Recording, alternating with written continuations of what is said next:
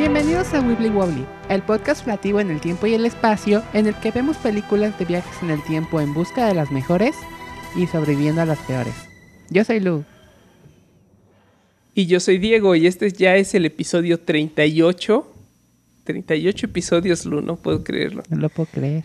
Hoy vamos a hablar de la Liga de la Justicia de Flashpoint Paradox del 2013, pero primero vamos a hablar de otras cosas que hemos estado viendo.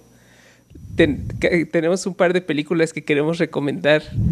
Lu, acabas de ver un, un clásico moderno, creo yo. Sí. Sí. Platícanos de Tren a Busan. Ok, acabo de ver Tren a Busan. No la había visto. Creo que me, ac- me acuerdo haber como sabido de su existencia, pero por X o Y terminé sin poder verla.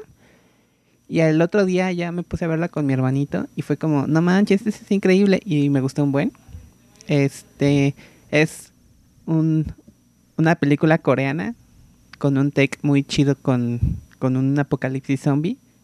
Todo está todo, todo trata sobre este, esta, este grupo pequeño de sobrevivientes en los inicios de una, de un apocalipsis zombie.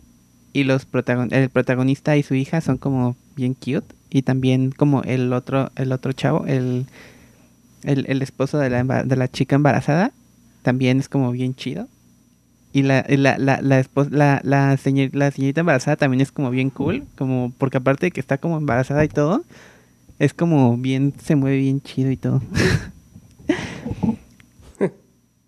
está bien buena, Sí, me, gustó un Me buen. estoy acordando que creo que cuando salió la fui a ver al cine tres veces. Me acuerdo que fue la época en la que tenía, bo- tenía boletos de cine gratis y también me gustó un buen y la, la fui a ver un montón de veces y extraño demasiado ir al cine.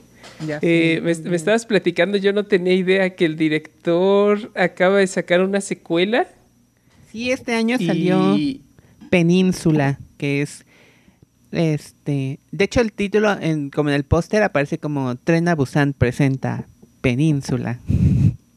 o sea, es como una secuela, pero no es realmente una, una continuación de la historia de la película anterior. Es este es una película pues, es establecida película en el mismo de universo. En el mismo universo de Tren a Busan. que en realidad no hay nada particular del universo de Tren a Busan, ¿no? Más allá de que son zombies. Y Ajá. entonces, básicamente es otra película de zombies que también está dirigida por John Sang-ho, que es lo emocionante, ¿no? Porque la primera está súper buena. Exacto. O sea, no la he visto, así que no te Y- y- podría decir que no hay como referencias a la primera película. Pero, Ya. pero de hecho el mismo director lo dijo, como que es, no es una secuela, es este, es solamente otra historia que quería contar dentro del universo.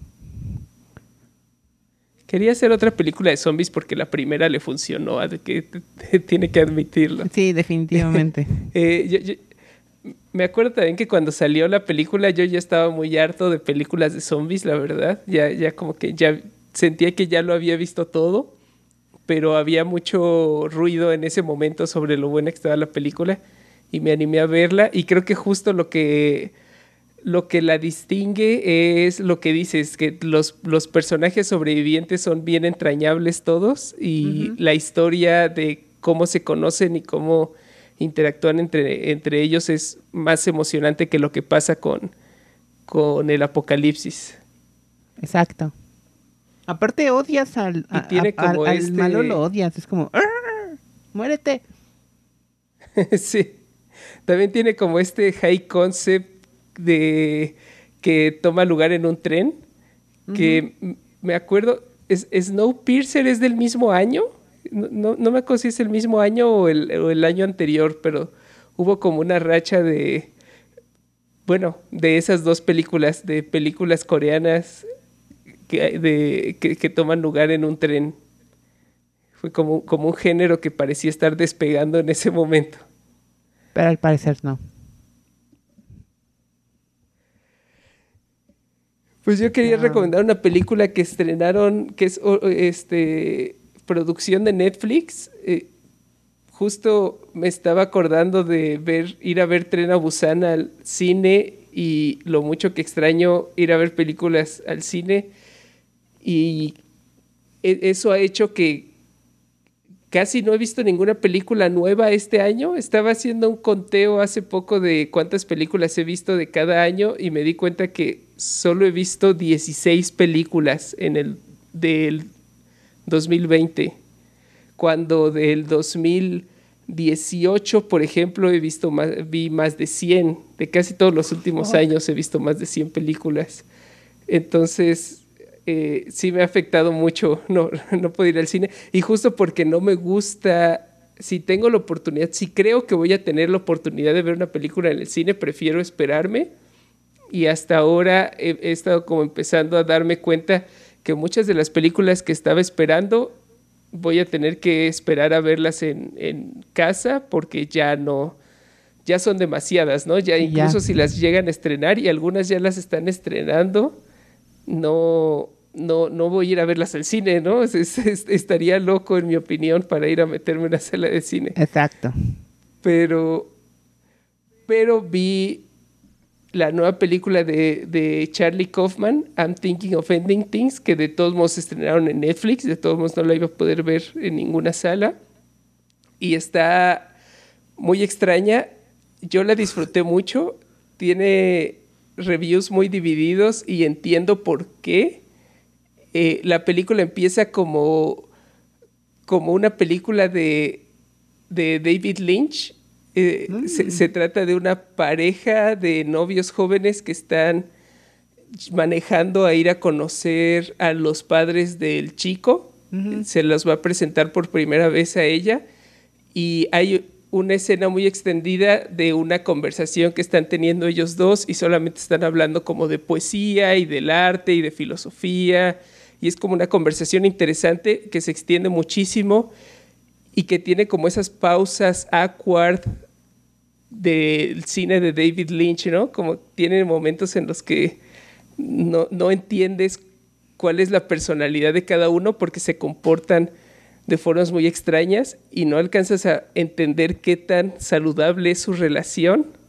Y luego cuando llegan a la casa de sus papás, todo se empieza a volver mucho más surrealista, todo empieza como a comportarse de forma, los papás se, se, se comportan de forma extrañísima y ella también se comporta, eh, se empieza a comportar como que al principio crees que ella es tu, tu entrada a la película, ella va a ser la persona normal en esta casa de gente extraña, pero cuando ella se empieza a comportar igual de extraño que ellos, de repente ya no sabes qué estás viendo. Y luego a la mitad de la película Ajá. toda la narrativa se fractura por completo y se vuelve un sinsentido surrealista de escenas más o menos ligadas temáticamente, pero deja de haber, deja de ser una historia, se convierte solo en una secuencia de momentos visuales interesantes. Mm. No sé, se vuelve muy extraña. Pero ¿a qué te refieres Pero con que, con los papás de- este, se comportan extraño? ¿Cómo extraño? ¿En qué sentido? tienen es, es como, como en las películas de David Lynch, tienen pausas raras en, sus, en su conversación, a, a veces afirman, afirman algo e inmediatamente lo niegan o dicen algo que lo contradice y cuando alguien les hace notar que eso contradice lo que dijeron antes, solo reaccionan como histéricamente o empiezan a reírse o se quedan viendo al vacío son, es, es, como una conversación awkward con personas que no conoces exagerada. Tiene. Hay muchas pausas incómodas. Hay to- todo, todo un gag sobre un perro. El, el, el, el novio le, le platica a ella que tenían un perro en su infancia y luego ella ve al perro y lo saluda y la cámara enfoca al perro y el perro se está agitando y se sigue agitando y el shot dura como 15 segundos y en los 15 segundos nunca ves al perro detenerse, solo se sigue agitando y agitando y agitando y se vuelve como algo súper creepy. ese, ese perro me dio pesadillas.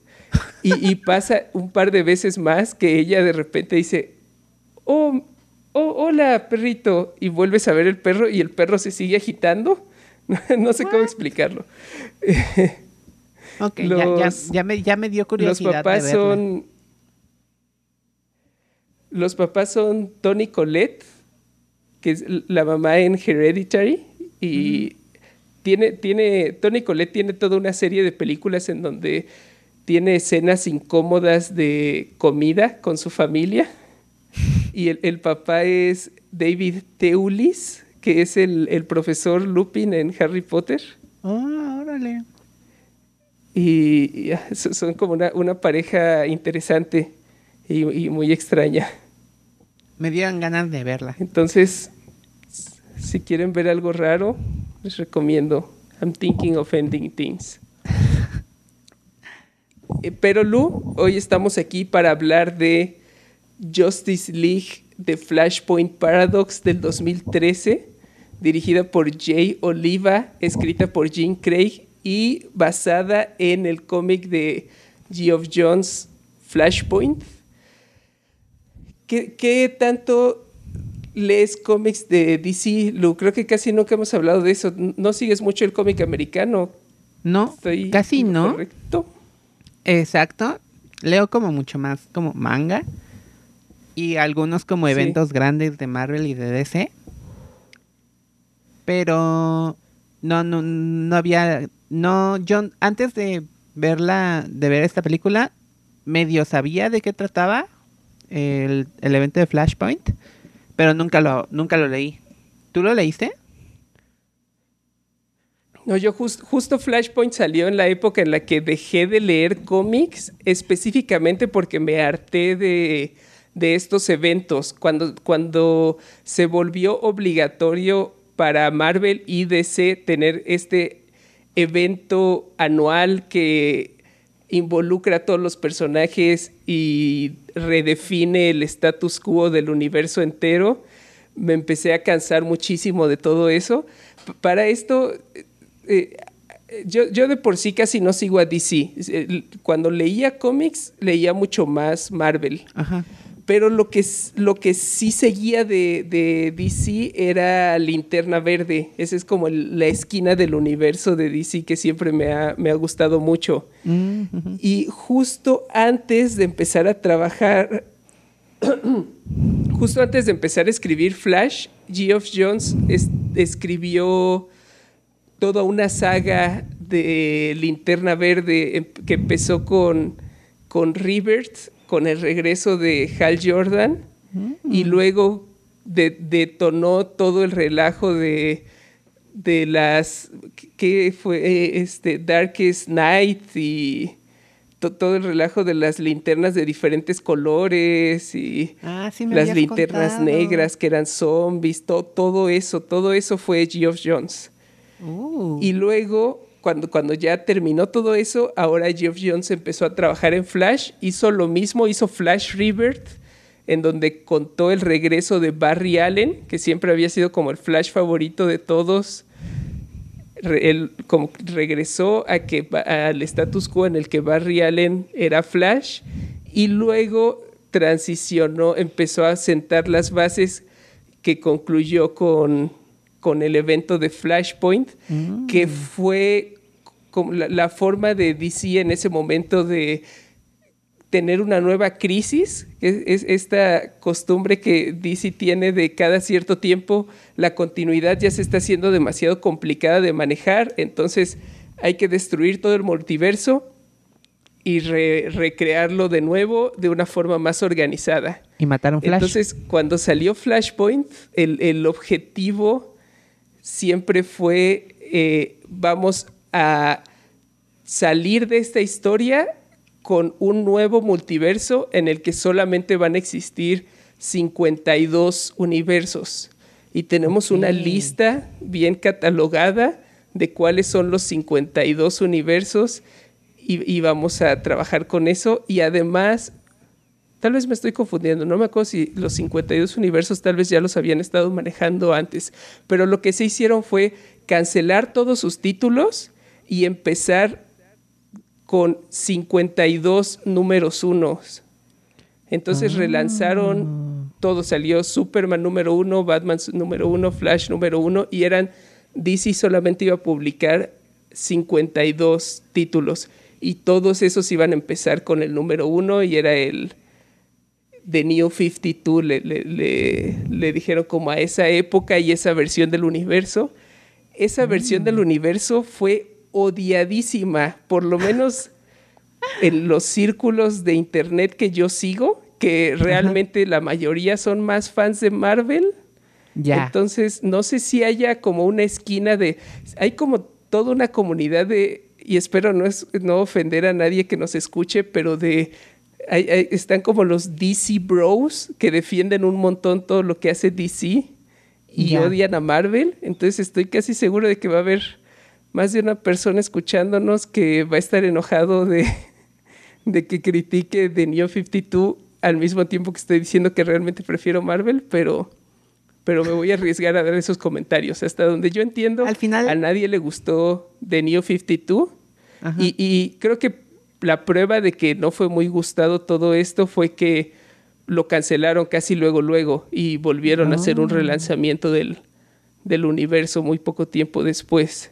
Órale. Entonces, Flashpoint, yo la verdad, si lees el artículo de Wikipedia hay menciones de que fue bien recibido por la crítica.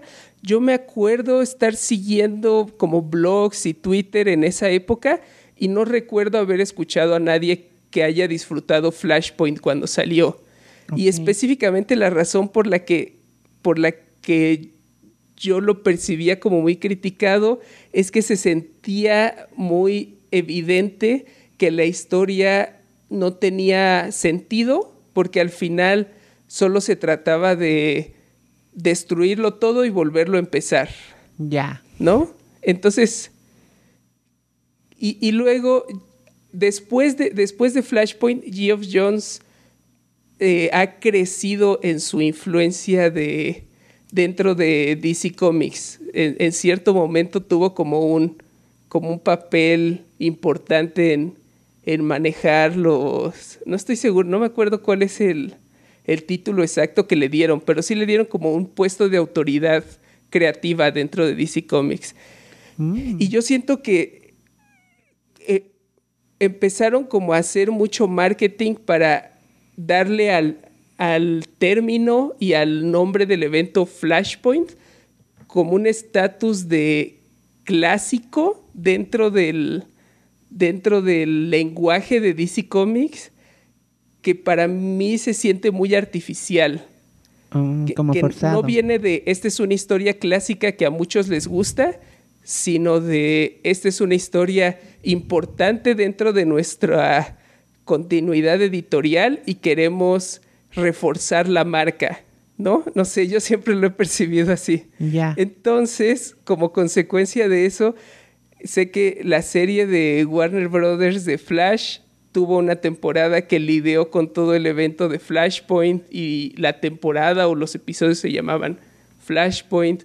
Anunciaron en algún momento que la película de Flash que, que va a salir en unos años va a tratar de Flashpoint y salió esta película. ¿Tú viste la serie de la, la serie de The Flash? Sí, sí, de hecho me gusta. Me gusta. La- eh, me aventé Flash, Arrow y. Y parte de Legends of Tomorrow. Legends of Tomorrow no me gustó mucho, pero, pero, pero Flash, la, la, la serie de Flash sí me gustó bastante. De- me falta como la última temporada que salió, que ha salido, pero, pero en general me gustó mucho. Y sí vi la, la parte que salió de Flashpoint y se me hizo interesante, se me hizo mucho mejor como esta, esta, esta película que todo el evento de Flashpoint en, en las series. Pero, pero sí me gustó. ¿Qué tan, qué tan cercano es? Es muy diferente, muy, muy, muy diferente, demasiado diferente. Solo utilizan el nombre, entonces. El nombre y como la, la premisa, ¿no? De que Flash regresa para salvar a su mamá y eso cambia la cambia el universo y todo. Pero como en la serie no, no, no pueden salir como tantos como héroes, como no, no podían como ni usar ni pues a, a este a Batman, este tampoco como a a muchos personajes y como que también lo tenían que condensar de una manera diferente. Sí es súper diferente el evento de Flashpoint en las series y esta película. Ya. Bueno, vamos a hablar de la película. La, la película empieza con, con una mini aventura medio innecesaria. me, me, da risa que eh, lo, lo, primero que pasa es que Barry Allen recibe una llamada en su teléfono de la Liga de la Justicia uh -huh. a, advirtiéndole de un crimen. Y el crimen es que hay un robo en el museo de Flash. Uh -huh. Entonces me gusta la idea de, de, que lo hayan mandado a él específicamente porque tal vez es un crimen muy pequeño, tal vez podía lidiar a alguien más con eso, pero es el museo de Flash, entonces tenemos no que llamar que a Flash. Flash. Claro. Es problema de Flash, es su museo, ajá, tiene claro. sentido. Y, y, luego, co convenientemente, el museo resulta estar siendo robado por específicamente sus, sus villanos, como sus sí, villanos clásicos. Específicamente. Captain Cold, Boomerang, Heatwave, Mirror Master y Top. Que un problema que siempre ha tenido Flash es que no tiene villanos particularmente interesantes. Uh -huh. Han tratado de hacer cosas interesantes con ellos últimamente, pero realmente ninguno es muy llamativo y todos tienen nombres medio ridículos, ¿no? Y, y en la película hacen un, un, poco de broma al respecto porque descubrimos que todos ellos fueron convencidos de trabajar juntos por el profesor Zoom, el Reverse Flash. O como insiste en decirle Barry toda la película, Ton. Ton. está, está, terrible su nombre y no entiendo por qué no, por qué no Zoom, por qué no, no sé. Pero a, a, en la ton. serie, en la de CW, sí es CW, ¿no? Ajá. Sí, en la de CW, me gusta un buen ese personaje, el personaje de Overthorn. Thorn.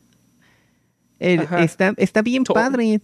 Está, muy, muy padre. De hecho, creo que es de lo que más me gusta.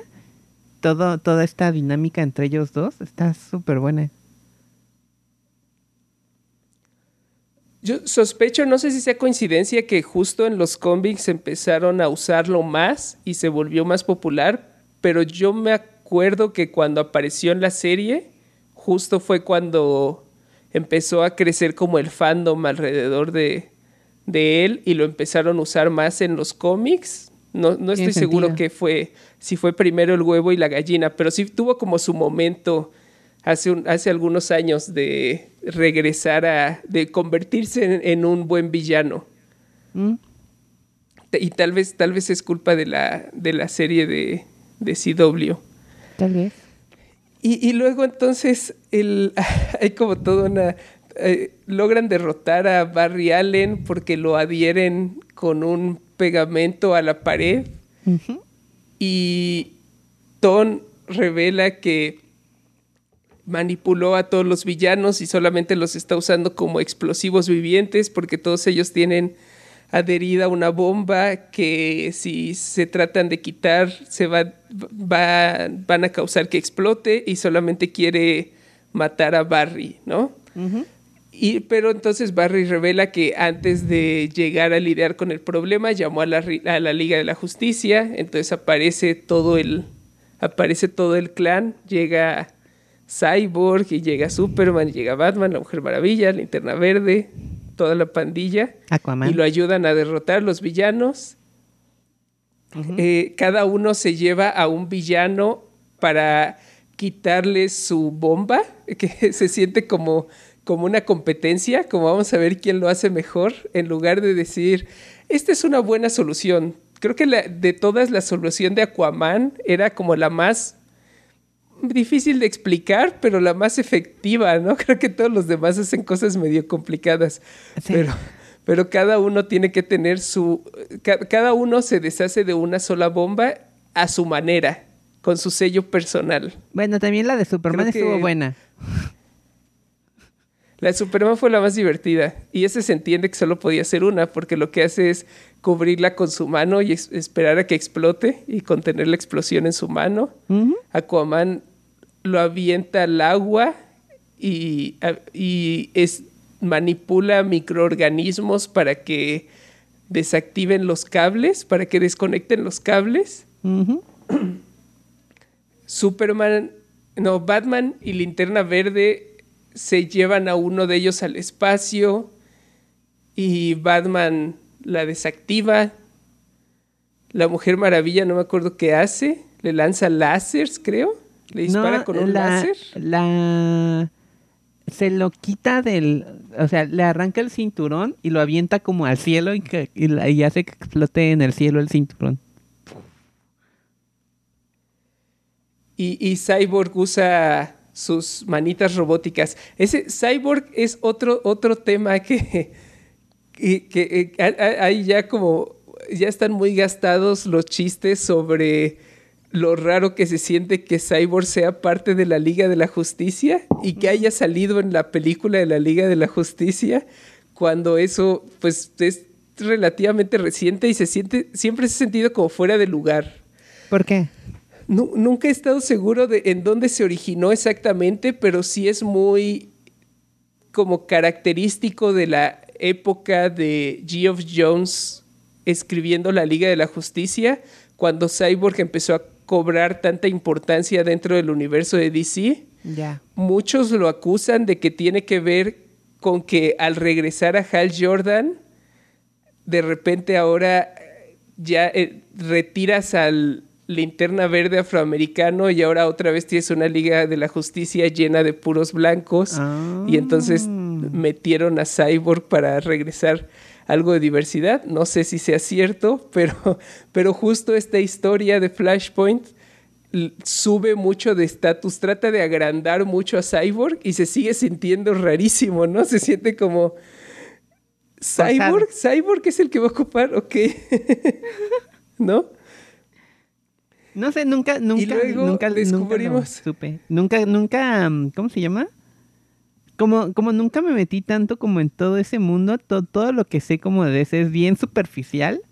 No se me hace como raro porque no conozco otra cosa. ¿Sí ves?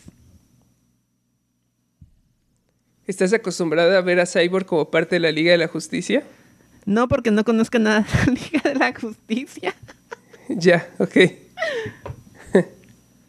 Bueno, pero el punto de toda esta escena, que en realidad es como una microaventura innecesaria es que el, el eh, Ton, profesor Zoom, le voy a decir, este, se, se, logre, se logra escapar y le, le alcanza a meter ideas en la cabeza a Barry antes de irse sobre su madre y que él la podría salvar usando la Speed Force. Básicamente solo se la recuerda, ¿no? Es como, creo que a Barry Allen ya se le olvidó que tiene una mamá muerta, tal vez solo se la voy a recordar y ya me voy a ir y eso debería de funcionar. Qué poca, llega, le recuerda a su mamá y se va.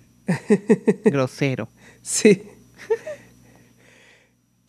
y luego hay como una secuencia de títulos de la película, aparece el logo y cuando regresamos vemos a Barry Allen trabajando en la en la eh, oficina de, ¿cómo, ¿cómo, se llama? Comisaría. Eh, es policía y está en las oficinas de la policía. Siento que hay un nombre para eso y ahorita se me escapó por completo. Pero descubre muy rápido que acaba de despertar en otro universo en el que hay cosas cambiadas, porque conveniente, lo primero que hace es tratar de salir corriendo, hay un crimen y va a ir a detenerlo, y entonces se da cuenta que no tiene sus poderes. Y además se tropieza luego, luego saliendo del edificio y se estrella con su mamá, que justo estaba ahí afuera, no sé por qué, y descubre que su mamá está viva.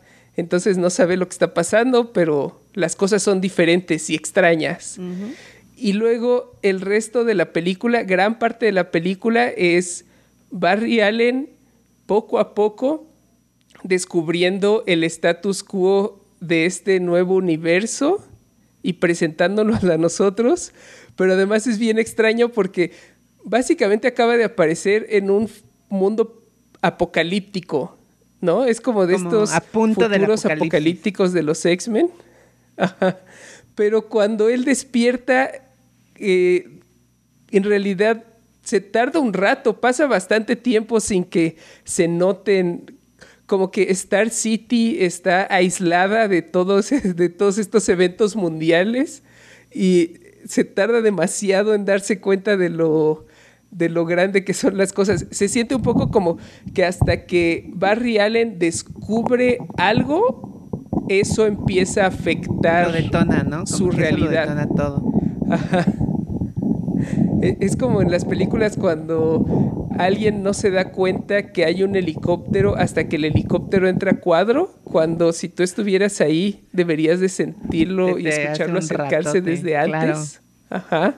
Se, siente así, pero con, con eventos mundiales y guerras masivas y al parecer Europa no existe, está hundida. Hay una guerra entre las Amazonas y Atlantis que están ambos están tratando de apoderarse del mundo. Eh, Batman usa pistolas, Superman no existe y Cyborg es el mejor héroe del universo. y vamos como descubriendo todas estas cosas. Y esa era la gran crítica de los cómics, que la historia se trata de presentarnos este mundo diferente y más oscuro, que en realidad no se siente ni... No, es tan creativo, son ideas medio malas, como el twist creativo que le tratan de dar a cada personaje no es más interesante que la historia original. Y luego nos están presentando un universo que sabemos que se va a destruir, sabemos que al final de la historia no existe. Desde el inicio de la historia sabemos que no va a tener ninguna consecuencia. Y toda la historia se trata de resolver estas crisis, crisis que van a destruir al mundo cuando sabemos que primero no es un mundo que nos importe porque no le tenemos ningún tipo de apego a esta versión de los personajes y luego ya estaba cantado desde un inicio que no iba a perdurar, ¿no? no sí, claro, que tenía que reiniciarse, que eso no, que, no podía quedarse en ese, en esa realidad como todo este desmadre. ¿Y a quién le importa si sobrevive Batman, que es Thomas Wayne, porque Joe Chill mató a su hijo Bruce y Martha Wayne se convirtió en el Joker. Ok, eso me gustó. Lo, de que, lo, de, que la mamá de, Bruce se hiciera el Joker por todo esto que pasó, se me hizo, se me hizo interesante. O sea, me, gustaría ver más sobre eso. Ese es un cómic entero, que es otro problema que tiene la película, es que nos tienen que presentar este mundo rapidísimo y son un montón de, de un montón de personajes y cada personaje tiene como su propio backstory. En los cómics tenías la historia principal de Flashpoint y luego podías comprar Batman dos puntos Flashpoint. Y esa es la historia completa de Thomas Wayne peleando con Martha Wayne el Joker.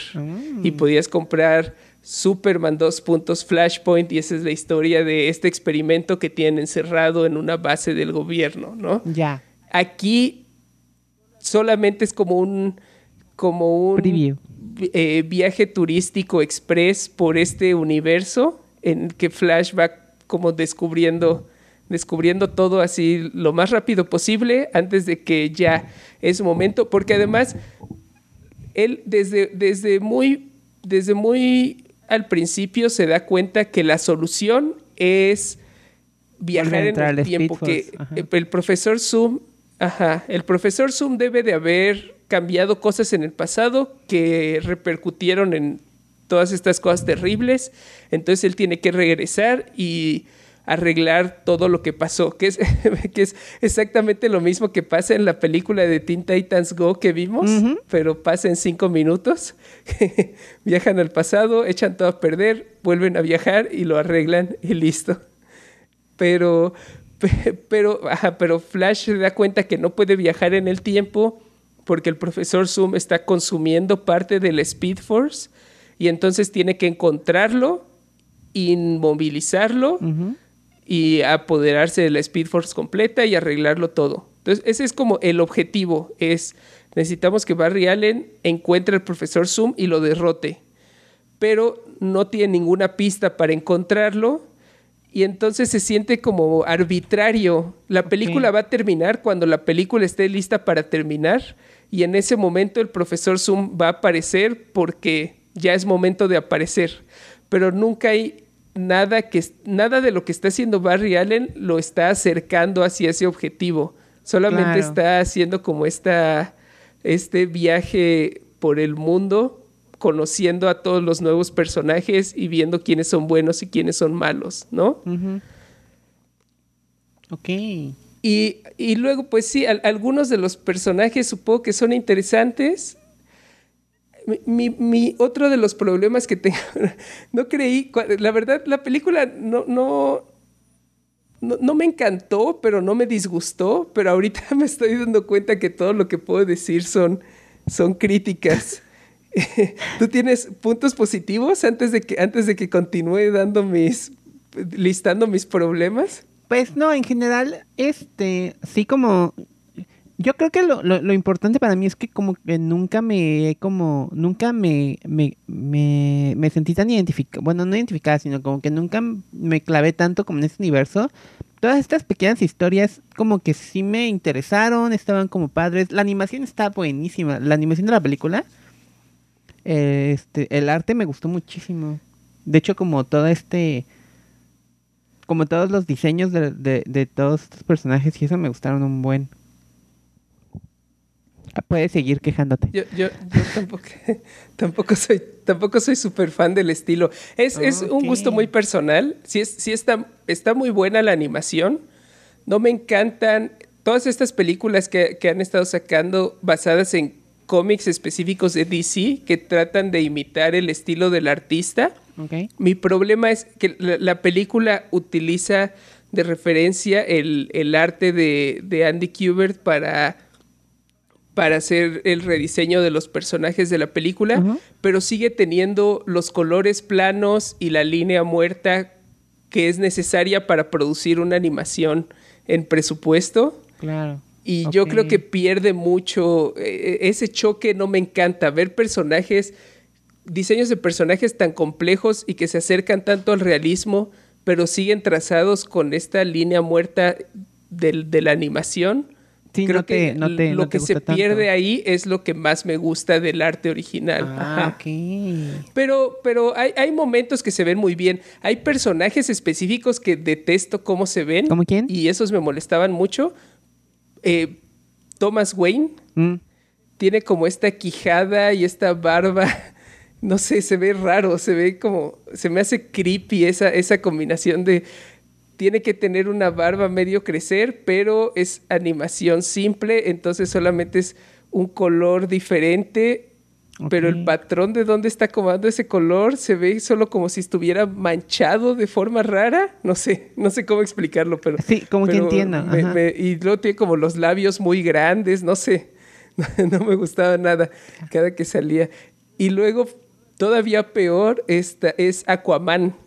Sí, Aquaman está raro. Que está como chunky, pero musculoso. No sé, hay demasiadas cosas pasando en su, en su cara. Tiene como una barbilla grande y un cuello, no, no sé. No, me gusta. Sí, y luego está Superman, que no hemos hablado de Superman. Superman está raro. Y, lo primero que hice en cuanto, en cuanto aparece eh, esta versión de Superman fue ir a buscar imágenes de cómo se ve en el cómic y en el cómic no me disgusta tanto y en mm. realidad es el mismo diseño, pero ver el arte del cómic, no sé, no sé cómo explicarlo, siento que sí hay algo que se pierde en la, en la traducción y que yo habría preferido que hicieran un diseño sin, sin sentir que tenían que apegarse tanto al, al arte del del cómic y, liberarse un poco. Porque el, el, arte clásico de estas películas de, de, DC animadas vienen de la serie animada de Batman. Y es ese estilo esos diseños de personajes siempre se me han hecho buenísimos. Y a mí la verdad me gustaría mucho más que estas películas siguieran utilizando esos diseños. No me encanta esto de que cada película tienen que rediseñar a los personajes basado en el cómic. Ya. Pero es gusto personal. Sí, eso es. La, la claro. animación está buena. Pero sí, no, no me encanta el, el estilo de arte. Luego, el, el otro, el otro problema que tengo con, con la historia es que no he leído el cómic. No sé qué tanto se trata el cómic realmente de viajes en el tiempo. Se siente más como una historia de universos paralelos Ajá. que de viajes en el tiempo.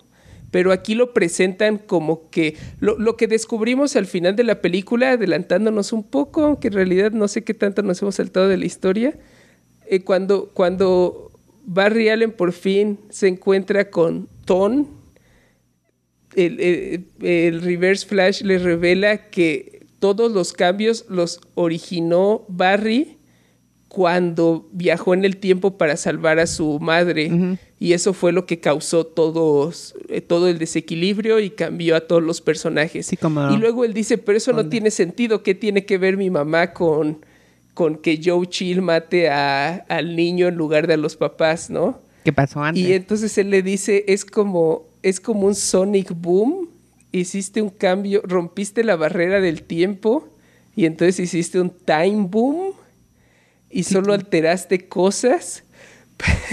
Pero las cosas que cambiaron en el mundo se sienten bien arbitrarias, no se siente como un efecto mariposa, no, no vemos como esta causalidad de esto pasó de forma diferente y entonces detonó en esto. Es Claro. más bien, todos los personajes se están comportando de formas bien diferentes. Wonder Woman específicamente no es Wonder Woman, no tiene para nada la personalidad de la Sí, no. Wonder Woman a la que estamos acostumbrados, es otro personaje. Entonces, También Aquaman. sí, la película trata de presentarlo, Aquaman, sí. Tratan de presentárnoslo como si fuera un efecto mariposa extraño, pero yo no me lo creo, no, no me lo acabo de... Sí, como que los personajes cambian tienen- demasiado, ¿no? O sea, eh, por más, por más como extremo Sí. que haya sido el cambio, la personalidad no cambia tanto, como que sigue, sigue, deja de ser como la esencia del personaje original, o sea, en la línea, en la línea original. Y sí, sí, eso sí, eso sí lo, lo, lo, lo admito. Sí se siente como que los personajes no son, no son, eh, no son los personajes, son completamente diferentes. No solo cambian sus circunstancias, sino que cambia todo. Su Cambian esencia. Las habilidades en algunos casos, cambian la, la personalidad, las motivaciones. Sí es como un cambio demasiado grande para creer que es todo detonado por un ligero cambio temporal reversible, ¿no? Claro. ¿Qué, qué, qué otras cosas? Bueno, Superman descubrimos que se, la nave de Superman, bueno, la nave de Kal-El, en lugar de estrenarse, de estrellarse en Smallville, se estrelló en Metrópolis y entonces el bebé fue capturado por el gobierno y entonces Superman ahora es como este ser débil, flaco, que ha vivido en una celda, ha crecido en- encerrado, no ha visto el sol, está ra- raquítico, no sabe hablar bien. Y es- ese es como el tipo de también, como igual que Thomas Wayne, son versiones de los personajes que no se me hacen atractivas, que solo son oscuras por ser más edgy, pero no es divertido, no, Sí, no te la sin, pasas sin bien sustancia realmente. Ajá, exacto. Y lo- los, los principales que están afectando al mundo son Aquaman y Wonder Wonder, Woman. Woman, que están en guerra porque en cierto momento se habían aliado para apoderarse del mundo y luego empezaron a tener un amorío y los descubrió Mera y Wonder Woman decapitó a Mera y entonces ahora Aquaman odia a Wonder Woman por matar a su esposa y ahora están en guerra y están destruyendo al mundo con su guerra. Aquaman tiene como también esto que le, le encanta ser últimamente tanto a DC como a Marvel. Creo que ya, ya abusaron demasiado del recurso de cambiar, convertir a héroes en villanos y villanos Ah, en sí. héroes y cambiar la relación entre los héroes y los villanos, ¿no? Porque ahora Aquaman está usando a Black Manta como su mano derecha y tiene capturado al Capitán Átomo o él creó, él mandó crear al Capitán Átomo y lo va a usar como una como un arma de pero, destrucción ajá. masiva. Lo tiene capturado, sí. Y el único que está peleando por salvar al mundo es Cyborg, que es mucho más poderoso, no, nunca sabemos por qué. Se entiende que ocupa el lugar de Superman como el héroe que todos admiran. Tampoco no encaja para mí como en la personalidad de Cyborg ni en el esquema de sus poderes que de repente sea tan tan poderoso. Claro.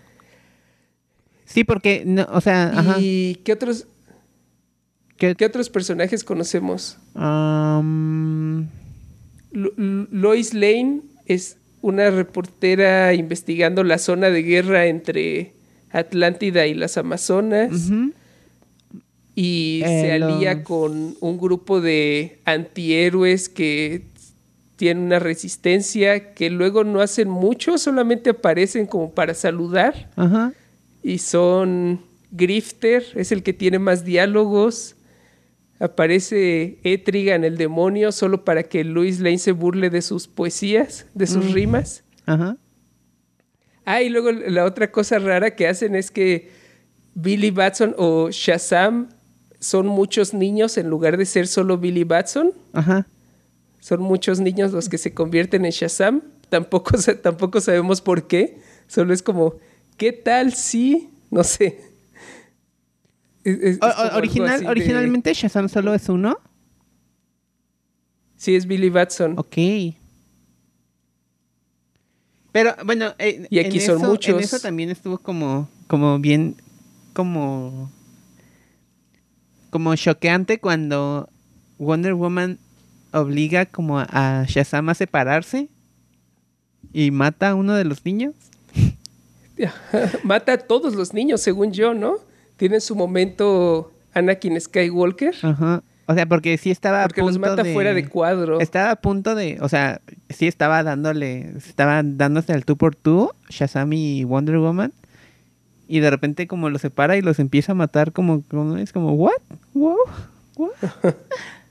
Sí, hay un montón de violencia que se siente innecesaria para la historia. Eh, también cuando Barry, como Barry Allen no tiene los poderes de Flash, convence a Thomas Wayne de que lo ayude a recrear las circunstancias bajo las que adquirió los poderes y entonces se sienta en una silla eléctrica con unas varas para que golpee un rayo con un montón de químicos alrededor y la primera vez que impacta un rayo no funciona y entonces ahora solo está Barry Allen todo quemado y vendado, horripilante. También, ¿por qué necesitábamos eso? Y luego después, casi, casi inmediatamente, repiten el experimento y ahora, sí funciona. Entonces, solo es como tener estos momentos de crueldad hacia los personajes para ser más oscuros y sí, ¿no? adultos. ¿no? sé cuál es la motivación. Sí, solo porque sí, Sí. porque no, no, no cumple ningún propósito verdadero. Ajá. Hmm. Y, y tratan de hacer como todas estas bromitas de cómo son las cosas en el universo normalmente. Creo que en cierto momento Grifter le sugiere a Thomas Wayne que deberían aliarse y Thomas Wayne dice, oh sí, serías eh, Grifter el niño estúpido como Robin el niño maravilla, pero no sé, no, entiendo como esta necesidad de como de burlarse de las cosas que hacen interesantes a sus propios personajes. Claro. A, a veces siento que a DC no le gustan los personajes de DC y solamente quieren torturarlos y distorsionarlos y hacerlos sufrir por un placer, por una idea extraña de que eso significa que las historias son más buenas. Hmm. No sé. No soy particularmente fan. Sí, se siente raro, se siente raro, Y-. Entonces, justo cuando la guerra entre. ¿Cómo, cómo se llama la nación de las Amazonas? Te- Temascara, Tem- Temasquira, Temesquira Ah, ajá. y Atlantis están a punto de llegar como a su batalla final apocalíptica y Aquaman va a detonar al Capitán Átomo y destruir al mundo.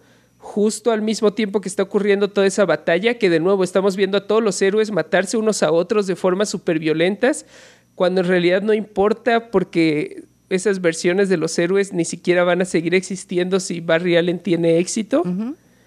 Barry Allen por fin logra encontrar a Tong y confrontarlo. Tong le revela que todo es culpa de él. De todos modos, ah, ah, por fin aparece Superman a ayudarlos después de que había escapado porque estaba muy frágil y Tenía una asustado. crisis de identidad. Ajá. Y mata, mata al profesor Zoom. Superman mata al profesor Zoom. Por lo menos lo inhabilita el tiempo suficiente para que Flash eh, se eche a correr. Hay un momento, creo que el momento más emocionante para mí viéndolo desde la perspectiva de quiero ver una película de viajes en el tiempo es Flash alcanzando a Flash y deteniéndolo. Ah, eso estuvo padre. es, ese momento de los dos flashes viajando por el espacio-tiempo se me hizo divertido. También pasa algo parecido en la serie. Y está padre, eso está muy Ya. padre también. La verdad es que me gusta la idea, me gusta esto que han hecho con Flash.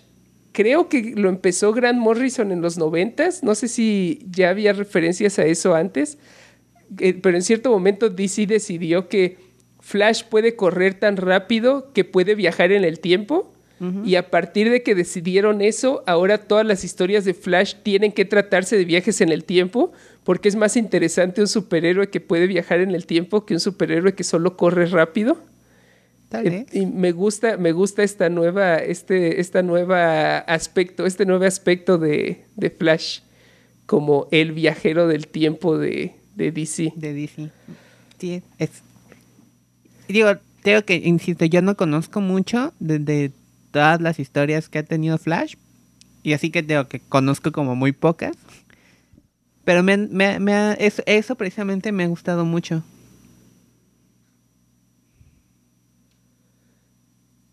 Y luego Flash logra revertir todo a como era originalmente. Entendemos que por, por todo lo que pasó, regresan las cosas al- a la normalidad más o menos, ¿no? Algunos detalles se quedan cambiados y eso es el New 52, porque de hecho el, el traje con el que aparecen Flash y Batman al final son sus trajes de New 52. Mm, Entonces la insinuación es que igual cambiaron el universo y ahora es un nuevo universo arreglado. ya. Flash le entrega una carta a Bruce que le escribió su papá. Me da risa que en cuanto la ve, este, dio cuenta que era de su Batman papá. dice, esa es la, Ajá, esa es la letra de mi padre. ¿Qué? Ah, eso me gustó. Estuvo, estuvo y ya, cute, ¿no? estuvo Te- cute. te- no sabemos lo que dice. Creo que ah, llora. Creo que eso es lo que lo hace emotivo. Ah, sí, que, que cierto, vemos a Batman tratar de esconder que está llorando. Ajá. Pero no, nunca sabemos qué dice la carta. Y el Thomas Wayne de la otra realidad no se ve como alguien que le caería bien a Batman. Sí, Siento ¿no? que Bruce Wayne trataría de matar a... Oye, creo que de hecho eso fue todo, todo un drama también, porque eventualmente sí se juntaron esas dos realidades. ¿Es en pero ya- serio? ya no sé tanto al respecto. Hmm. Sí han estado pasando cosas muy raras últimamente con Batman. Voy a buscar. Al- algunas se ven más divertidas que otras. Ahora hay varios Batmans del universo oscuro. Hay un Batman que es Flash. What? No sé, no sé qué decirte al respecto. Ok, voy ya no solo hay Speed. Force, ahora también hay Strength Force y Sage Force. Y la Steel Force que controla la Speed Force. No sé. No sé qué está pasando, la verdad. Ok. Puedes este, pasarte muchas horas leyendo artículos de Wikipedia y te aseguro que vas a seguir sin entender nada. yo sé, tengo, tengo la certeza de que uno de nuestros escuchas es bien fan de DC. Así que si gustas dejarnos en los comentarios. Y van a odiar este episodio. Probablemente, pero si dejas gustarnos en los comentarios y explicarnos todo lo que, todo lo que nos, nos falló y todo lo que no entendimos, sería muy bueno, por favor. Sí, sí, sí. Queremos, queremos escuchar su opinión. ¿Qué, qué no estamos entendiendo? Sí. O sea, en general a mí la película me gustó. O, sea, eh, o, sea, a pesar de que, de que, de que el capítulo fue un poco antagonista, de que este capítulo ha sido un tanto antagonista. A mí en general la película sí me gustó y la disfruté mucho. No sé, siento que si no pongo atención como a todos estos detalles que acabas de comentar de los que no había dado cuenta, este, o sea, es, una película entretenida. Sí, Barry Allen es un buen personaje, es, es, carismático y eh, muchas de las voces son las voces que siempre es, es Kevin Conroy, es Batman. Y siempre es emocionante escuchar a Kevin Conroy. A este Nathan Fillion. Batman se convierte en Thomas Wayne, ¿verdad? Pero a Nathan Fillion. Como este Michael B. Jordan es. Cyborg. Es eh, Cyborg. Sí, entonces los personajes sí tienen momentos entretenidos y la acción es buena. Como dices, la animación está súper buena. Las peleas de superhéroes son emocionantes. Pero para mí sí tengo problemas con, con la historia. Las Amazonas tienen monstruos gigantes destruyendo las ciudades que cada que salían me emocionaba un montón y luego me tenía que detener a pensar, ¿Desde cuándo tienen las Amazonas monstruos gigantes? No importa, supongo. Están padres y emociona ver monstruos gigantes destruyendo edificios. Sí, exacto. Sí. Pero bueno, aquí, aquí hay algo importante. Si para volver a ver The Flashpoint Paradox tuvieras que arruinar la continuidad de espacio-tiempo, ¿lo harías aunque tuviera que morir un Flash? No, no, la verdad es que siento que este, este, es de las películas que no tiene sentido recomendar, porque si son el tipo de persona que la va a disfrutar, ya lo saben y ya la vieron. Exacto. No necesitan que yo se las recomiende. Si tienen una curiosidad pasajera por las películas animadas de DC Comics, creo que esta no es, esta no es la, la que les recomendaría. ¿Y cuál le recomendarías en ese caso? No sé, justo me detuve a pensar en eso. Ok. y me di cuenta que no tengo una respuesta. No he visto las mejores calificadas porque están basadas en cómics que quiero leer antes ah, de ver la película. Pero, por ejemplo, he escuchado cosas buenísimas de, de Batman Year One y ese cómic es de los mejores cómics de todos los tiempos. Entonces, seguramente esa película es mejor. No sé. Creo que, ajá, creo que hay otras que me llaman más la atención que esta. Ok, sí, también, si tienen como algún, alguna recomendación de algún, aunque no, aunque no tenga que ver con viajes en el tiempo, déjenoslas abajo en los comentarios. Porque, porque sigue siendo un universo. Y si hay alguna otra que tiene viajes en el tiempo. Si hay alguna otra que tenga viajes en el tiempo, definitivamente avísenos, porque sí creo que sería divertido regresar a esta franquicia. Exacto. ¿No? Y compararlas. Bueno, pues tenemos que colocar The Flashpoint Paradox en nuestra lista de, mejor películas, de, mejores películas de viajes en el tiempo. Las estamos rankeando todas de mejor a peor. Como número uno en nuestra lista tenemos Volver al Futuro. Como número 39 tenemos Perdidos en el Espacio. Hablando de, hablando de comentarios negativos sobre nuestras opiniones, nuestro fiel escucha Tom B. Goodman, que siempre nos está dejando comentarios en, YouTube, eh, mencionó en ese episodio que a él sí le gusta esa película. Oh, Entonces, tal vez fuimos muy, tal vez fuimos muy duros con. La verdad es que entiendo, entiendo. Hay películas que por las que es muy fácil tener nostalgia. Ajá. Y tal vez sí Ah, fuimos claro. muy duros con volver a. Con, con Perdidos en el Espacio en ese episodio, pero. Quedó donde quedó y no podemos hacer mucho al Sí, respecto. no podemos, no podemos retractarnos de nuestra palabra. Y hablando de la, el, el último lugar en nuestra lista, Lu, ¿en, en, en dónde crees que debería de quedar Flashpoint Mm. Paradox? A ver, veamos la lista. Me. En mi opinión, Ajá. voy...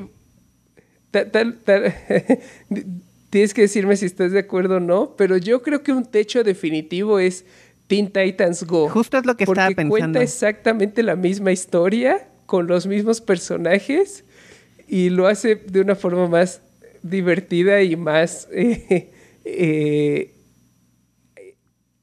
¿cómo se dice? más económica. Sí, pero yo no creo sé. que sí. Yo estaba pensando, sí, empezar como, co- o sea, como, como ver este punto con Teen Titans Go. Y yo creo que me gusta más Teen Titans Go que esta. Al menos la disfruté un poco ¿Sí? más. Ok. Ah, y yo siento que esta también la disfruté un poco más que The Final Girls. Me gusta mucho la de Final Girls, sí me gustó. Pero siento que. O sea, me entretuve mucho más, mucho más hoy viendo esta. Hay como cosas de, de, de, de como toda esta película que me quedé como con ganas de, de, de ver más y de investigar de, todo, de todo esto que pasó que me gusta más ah, Flashpoint que The Final Girls. ¿Tú cómo ves? Sí, creo que es el lugar correcto de la lista. Incluso viendo arriba de, de Teen Titans, tenemos la de Lupin y tenemos Doctor Who de Christmas Invasion, que creo que son, las tres son como películas que no es la mejor representación de sus, De sus... de sus franquicias Exacto. respectivas, pero, pero que tienen cosas que las hacen divertidas y disfrutables de ver. Ujú.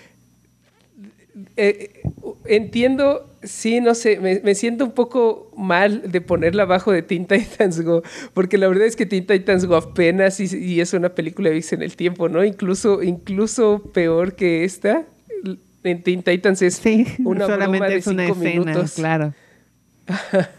ok, yo no tendría problema en ponerla arriba de Teen Titans Go, ¿sabes? Definitivamente no creo que sea mejor que Lupin. La de, la de Lupin sigue ardiendo. En verdad, en verdad la disfruté mucho. No tendría problemas en poner abajo Teen Titans Go. Definitivamente. No, pero creo que sí es, es el primer instinto de los dos. Teen Titans está divertida. Creo que la recomendaría muchísimo más que, que esta. Entonces, ya, ya, vamos a echarla abajo. Vamos a dejarla en el número 29. Ok. Que tampoco es un mal lugar. No, es un lugar respetable. Películas divertidas, pero medio olvidables. Creo que es la, el nombre de esta sección de la lista. Top 30. Entonces, nuestra nueva número 29, debajo de Teen Titans Go, arriba de The Final Gears, es Justice League, dos puntos, de Flashpoint Paradox.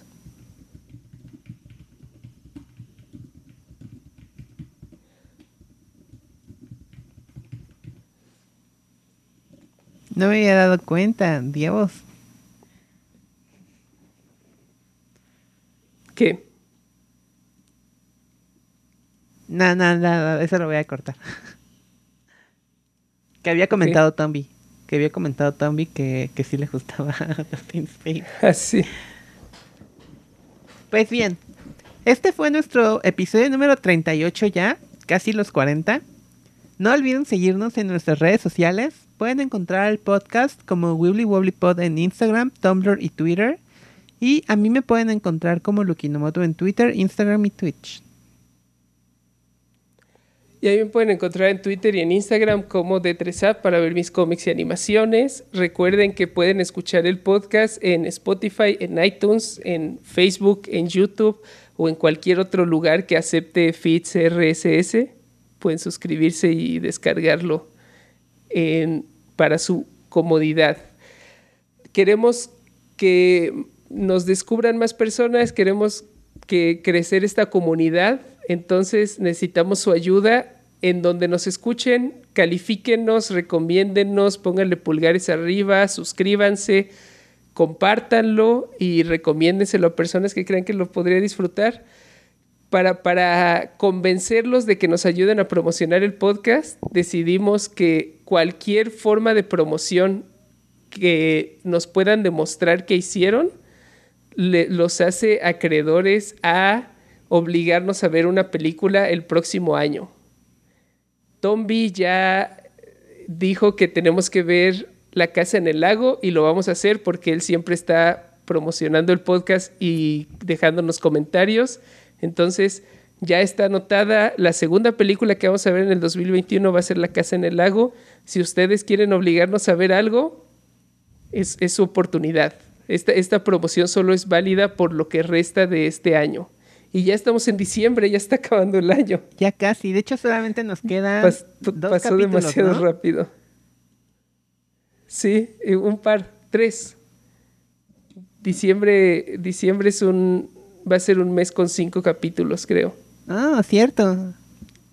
Pues bien. Muchas gracias por el apoyo, Tombi. ¿Qué película vamos a ver la próxima semana, hablando de los capítulos que nos faltan? Vamos a empezar a entrar con el espíritu navideño y vamos a ver Scrooge de 1988. Super. Nos, vemos, en, el futuro.